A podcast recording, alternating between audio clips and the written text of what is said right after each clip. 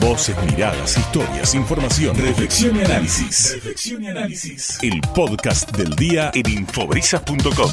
Segunda hora de sonido hasta minutos antes de las 17, momento en el cual llega el fútbol, los acompañamos a través de Radio Brisas y la cadena Brisas e infobrisas.com, por supuesto.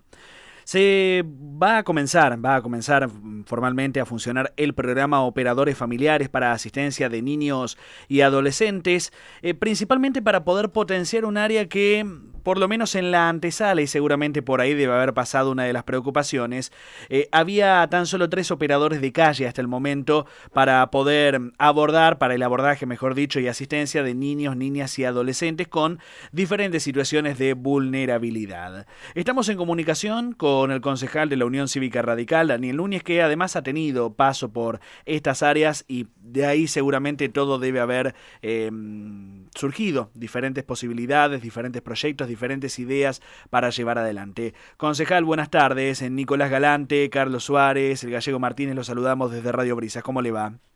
Hola chicos, ¿cómo andan? Todo muy bien, acá andamos. Bueno, bienvenido. ¿Se algo de viento se escucha? Está, raro el día, me parece. Está, está, hace un rato habían unas gotas, que por lo menos acá en la zona del estadio, este, caían unas gotitas. No sé si en el resto de la ciudad estará igual. Va y viene, está todo medio raro. Núñez, eh, ¿en qué se basa justamente este proyecto? Eh, suponemos que surgió por eso, por la preocupación de, su paso por el área y, la situación con la cual estaban trabajando estas áreas que se vuelven imprescindibles cuando estamos pensando en una ciudad de 700.000, 800.000 o prácticamente un millón de habitantes. Sí, la, realidad tiene que ver con algo que, pienso desde siempre, que tiene que ver con la necesidad de pensar cuestiones que hacen a la protección de los derechos de niños y niñas y obviamente de adolescentes eh, cuando cuando podemos prevenir muchos de los conflictos que luego vemos cuando suceden situaciones graves digo situaciones que tienen que ver con el desamparo con adicciones con diferentes tipos de violencias o lo que más nos preocupa o más le preocupa a la sociedad, que tiene que ver con el delito o la, responsabilidad penal juvenil de, estos chicos, ¿no? Eh, entonces, eh, siempre ahí terminamos discutiendo la baja o no de la imputabilidad de los menores, eh, pero poco se discute o poco se debate sobre qué, qué hacemos en el antes, es decir, cómo, cómo evitamos que esas situaciones lleguen a ese estado. a ese estado. a partir de ahí, creo que lo que tenemos que pensar siempre son diferentes alternativas que contengan a estas poblaciones vulnerables o que intenten dar una respuesta más, que no es única, que no es em, uniforme, que no que sabemos que muchas veces no va a resolver todo el problema, pero que sí eh, va, va, a ayudar a, contener y a, y a, resolver otras cuestiones. Bueno, principalmente en este caso, en el caso de operadores familiares, que es un programa que que pretende el, el fortalecimiento familiar, institucional, eh, comunitario. Bueno, desde ese, desde ese rol lo, lo, pensamos, ¿no? A ver, del rol actual, que viene desde, tengo entendido, desde hace cuatro años con tan solo tres operadores, con la puesta en marcha en plenitud, ¿a cuántas personas pasaría a trabajar y justamente con qué funciones? La realidad es que el programa arrancó, como bien decís, en el año 2018, eh, para trabajar una sola tipo de problemática que tenía que ver con chicos en situación de calle eh, y después fue mutando en sus objetivos y en su cantidad de personas, hoy arrancaron cinco y hoy terminaron siendo seis, eh, tres. Eh, la realidad es que nosotros pensamos en un mínimo de diez este, y dependientes de, de lo que es la coordinación de los centros de protección, para que esos casos que los centros de protección consideren que requieren un cuerpo a cuerpo, como, como decimos nosotros, en el abordaje de la problemática o de una problemática puntual de, un chico con, con, sus derechos vulnerables, eh, pueda trabajar este grupo de operadores a partir de la estrategia que el mismo centro de protección elabora, ¿no? Bueno, también entendiendo que hay, eh, por supuesto, otras entidades u otros organismos, centros locales de promoción y protección de derechos, los CPDEN, eh, los equipos de medidas de abrigo, es decir, hay un sistema que por lo que estaría entendiendo como que le falta la coordinación y le falta el trabajo de campo principalmente, que es lo que buscan reforzar. No, no, no. Ah. A ver, primero, nosotros estamos regidos por una ley que, que, es parte de lo que es la ley nacional, pero la ley provincial es la 13298, que es la que crea, como vos bien decís, eh, los centros de protección, ¿no? Lo, lo, que en Mar del Plata llamamos CPD.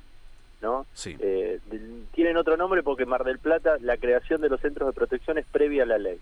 En esto, en estos, en esto Mar del Plata es modelo en un montón de cuestiones. Y está bueno remarcarlo. por ejemplo, es la ciudad con mayor cantidad de centros de protección en la provincia de Buenos Aires. Además de los 11 centros de protección que tiene la ciudad, hay dos equipos especiales de medidas de, de seguimiento de medidas de abrigo que otros distritos no lo tienen. Y además existe una coordinación de estos centros de protección. Lo que decimos nosotros es, eh, los centros de protección están bien, pero muchas veces están desbordados. Sí. Eh, ¿Por qué? Porque tienen más de 800 expedientes o carpetas eh, que tienen trabajando cada uno de ellos, de los cuales 200 por lo menos son activos. Ahora bien, en muchos, eh, nosotros lo que exigimos y siempre le hemos, lo hemos trabajado y, y con la coordinación lo hemos hecho así, es que centros de protección no se retiren del territorio. Por eso hay No, en lo absoluto, no, no, no, no, pero que puedan coordinar, puedan trabajar coordinadamente, claro. Claro, por eso hay 11, pero tienen que ir a territorio, tienen que ir, digo, los centros de protección están integrados por un abogado, un psicólogo y un trabajador social, con lo cual hay que hacer visitas a los hogares, a las casas de estos chicos, eh, ver cómo vive, cómo se compone un núcleo familiar y demás. Pero después hay otra cuestión que tiene muchas veces con la diaria, con ese acompañamiento cuerpo a cuerpo, donde por ahí la familia no sabe a veces ni siquiera cómo gestionar el trámite de un DNI, digo, para, para que uno se dé cuenta, o cómo inscribir, o cómo sacar un turno en una salita eh, para, para el control. Eh, estas cuestiones muchas veces eh, nosotros lo hemos visto, que estos operadores están en esa diaria, ¿no? y por eso creemos que hay que fortalecer esa figura porque nos ayuda a integrar un sistema donde no es exclusivamente responsabilidad de niñez, y esto es bien claro la ley, es de corresponsabilidad, con lo cual acá tienen que hacerse cargo también lo que es el área de salud, lo que es el área de deporte, lo que es el área de educación, en todos sus niveles, ¿no? No, no quiero cargar sobre el municipio o sobre la provincia, digo, en todos sus niveles. Por eso se habla de un sistema integral de protección de los derechos del niño. El sistema lo integran todos. Lo que sucede muchas veces en los hechos es que cuando las papas arden, los únicos que quedan dentro del sistema son el área de niñez correspondiente. Y el resto medio que, que dice, bueno, a mí no me toca, no es mi, no es mi área de incumbencia y demás. Bueno, esto es lo que, por lo menos desde que nosotros asumimos en su momento en el año 2019, estamos tratando de recomponer y, y, lo digo, hay un consenso bastante mayoritario de que esto sea así, pero bueno, hay que, llevarlo a la práctica, ¿no? Nada que se lo hayan contado, lo vivió. Y lo que está bueno también que todo esto haya tenido un, una aprobación por unanimidad, que evidentemente es un eh, reclamo compartido de todos los sectores, con una realidad y un diagnóstico que seguramente ha estado en los fundamentos. Sí, eh, bueno, el proyecto fue acompañado por, por todos los bloques y particularmente con, con aportes de Acción Marplatense, pero específicamente también del, de lo que es el Servicio Zonal de Niñez. Eh, nosotros lo elaboramos en principio con la Dirección de Niñez Municipal, pero bueno, eh, queríamos todas las miradas. Eh, nosotros, yo el otro día cuando arranqué mi, mi discurso para, para la aprobación del expediente dije, mm hay un consenso mayoritario que en cuestiones de defensa de los derechos del niño no debe haber grieta, y no la hay.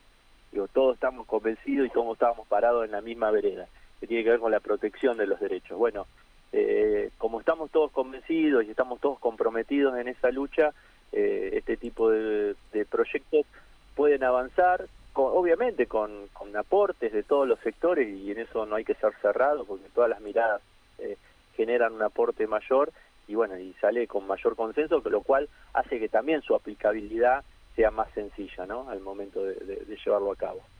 Concejal Carlos Suárez lo saluda, ¿cómo le va? Hola, ¿cómo están? Bien, lo voy a llevar para el tiempo atrás. Eh, allá por el 95, 2000, el doctor Rubén Vespa estaba a cargo del Consejo del Menor y la Familia Sí, 95 aproximadamente. O Se entrecorta un poquito. Eh, eh, allá por el 95 aproximadamente, 1995, el doctor Rubén Vespa estaba a cargo del Consejo del Menor y la Familia. ¿Recuerda algo de eso usted? Sí, sí, sí. Bueno, el doctor... doctor Vespa, yo estaba recién egresando del secundario. Exacto, el doctor, eh, el doctor Vespa había hecho...